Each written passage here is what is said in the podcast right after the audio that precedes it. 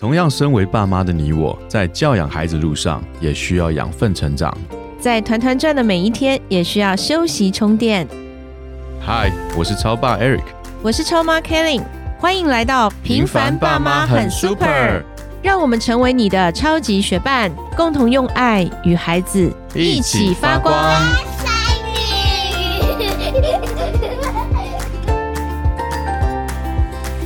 我是超妈。嗨，我是超爸，欢迎来到平凡爸妈的节目。Super，我们今天同样非常荣幸的邀请到国际激励演说家、老师、作家以及商业管理顾问、心理辅导的雷老师来到我们节目当中，让我们一起欢迎雷老师吧。欢迎雷老师。嗨，大家好。雷老师今天要带给我们第三个圣诞礼物，前面已经有带给我们两个圣诞礼物了，对不对？第一个是感情账户，第二个以终为始。你差点忘记了，感情账户 以为什么终为始突然考试这样？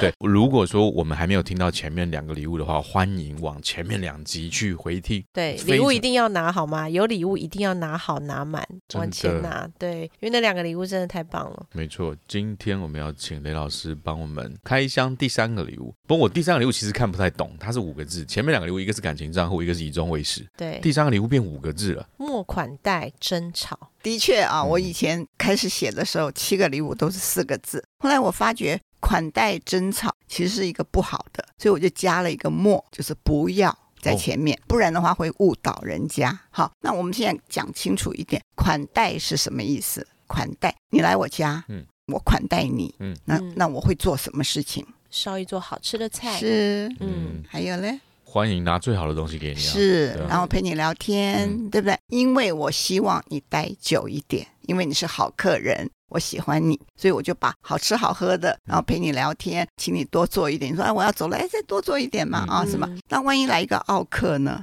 不要来啊，他已经来了呢，赶快放晚安曲。是非常对，就是说我们就不要款待他啊，嗯就你不要拿好吃好喝的给他嘛，那他要吃完一碗面，那不是要很久吗？啊，嗯然后你就可能把门打开，不要请他进来啦，嗯讲讲话就关啦，就把重要事情讲完就关啦，对不对？嗯所以说争吵是好客人还是坏客人？争吵啊。有的时候我这要看家庭观呢、我觉得当然了，就一个很简单的意义，争吵肯定不好的嘛，对不对？但有的时候争吵我觉得是好的啦，有的时候很少的时候，我觉得争吵其实是增进彼此关系的一个好。对，Eric 讲的非常的对啊，嗯这个超爸很厉害，这个有很正确的观念。那夫妻我们会以前会问嘛，说嗯是好的夫妻关系争吵的次数多，还是坏的夫妻争吵的次数多？次数肯定是坏的夫妻关系指数多多一些。错，错啊啊，答案是一样多哦，。一样多，争吵的内容也是一样的，真的是哦，OK，啊，管教孩子、金钱分配哦、家事哦怎么做都是那，些事哎，夫妻的亲密关系，嗯然后姻亲关系嗯，啊，嗯就是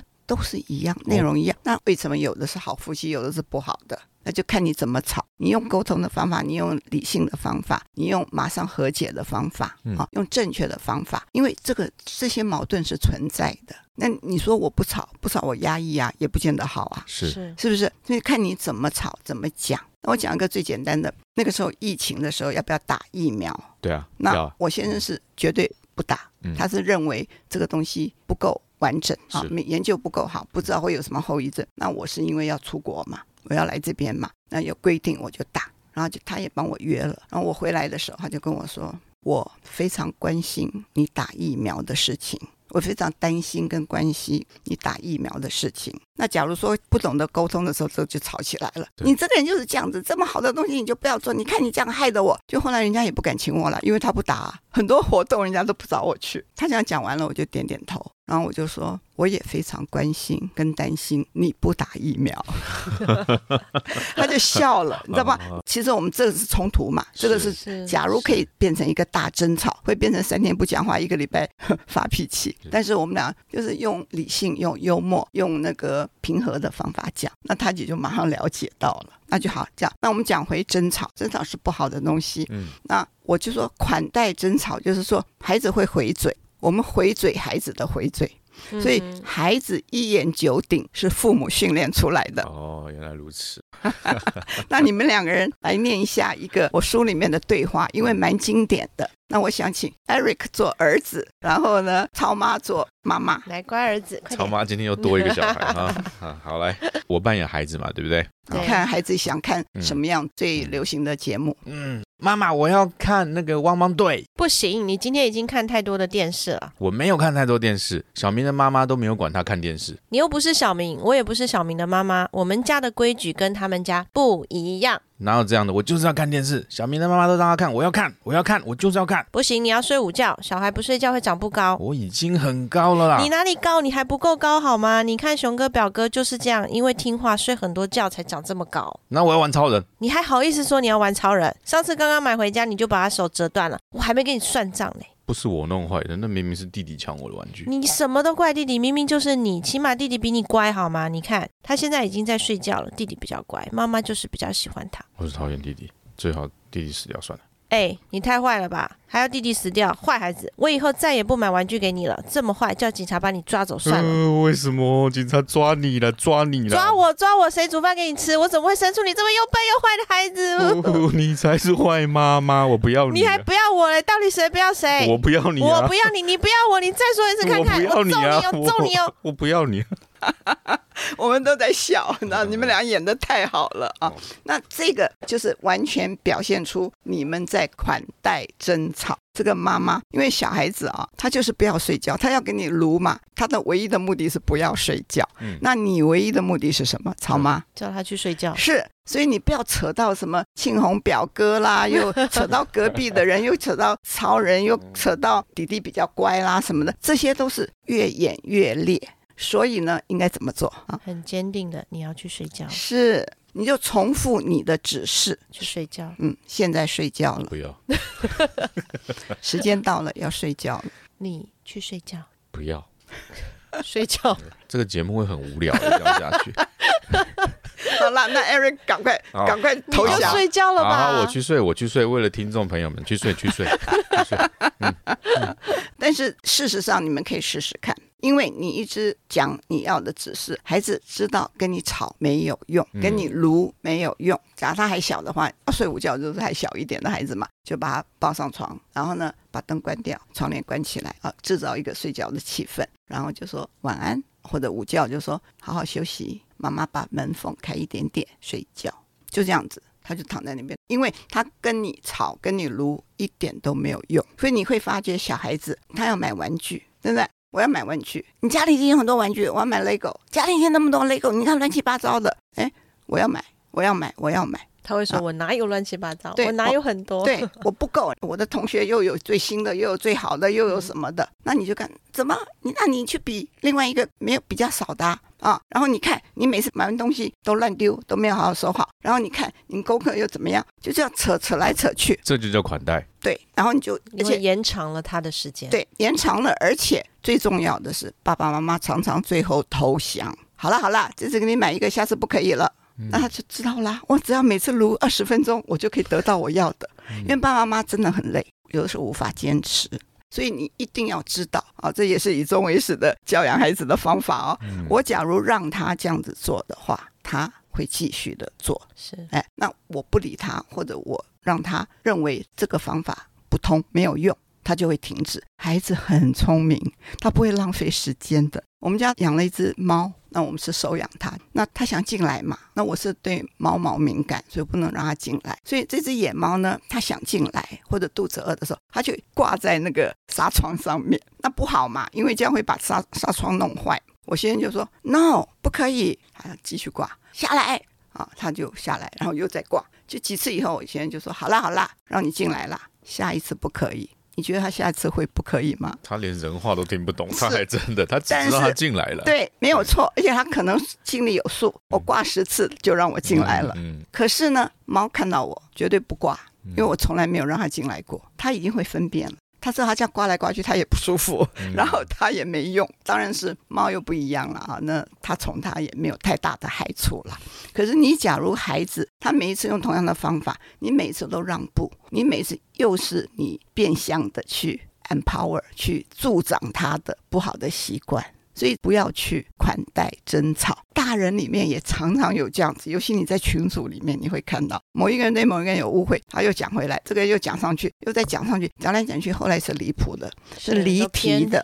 所以你看，你会扯到这么多的别的事情啊。这小孩子目的达到，他就是不要睡午觉嘛，随便怎么跟你扯都没有关系。我要是弱一点，我直接讲一个实际案例好了。我要是之前我已经款待，然后甚至于让步了，我已经做到让步，我现在该怎么调整？OK，就是你不可以让步，也不要款待，嗯从不要款待开始，你就一直坚持。我们刚才超妈已经示范了一个很好的，就是说睡觉。你现在去睡觉。那我曾经有过我的现在是孙子了啦，那他就在那边大吵大闹啊，嗯要吃东西啊，要吃零食啊。那爸爸要去洗澡嘛，就跟我讲说，那桌上有蛋糕，你给他吃。我说 no，因为他吵了，你给他奖励，你就变相在奖励他这个不好的行为。是，是不是？那我就说我不给他吃蛋糕，然后他就在那边哭啊闹的。嗯我就走到另外一个角落，他看得到我的嗯，他那时候很小，我就坐坐在那边，我就说你又吵又闹，我听不懂你的需要，我不知道你要什么，所以答案一定是 no。我说我坐在这边看着你，你哭完了过来，我们再好好的商量。我告诉你，不到一分钟，他眼泪一擦就跑过来了。我说我现在哭好了。嗯，对，然后我就说这样子乖啊，这样子好，我就抱着他，我说现在不能吃蛋糕啊，还是一样的，还是一样答案，但是你要让他，当然要看情形啦，嗯，比如说吃完饭再吃，嗯可以这，样子嗯嗯啊，但你不要让他用这个行为来达到他的目的，是，他就会重复这个行为。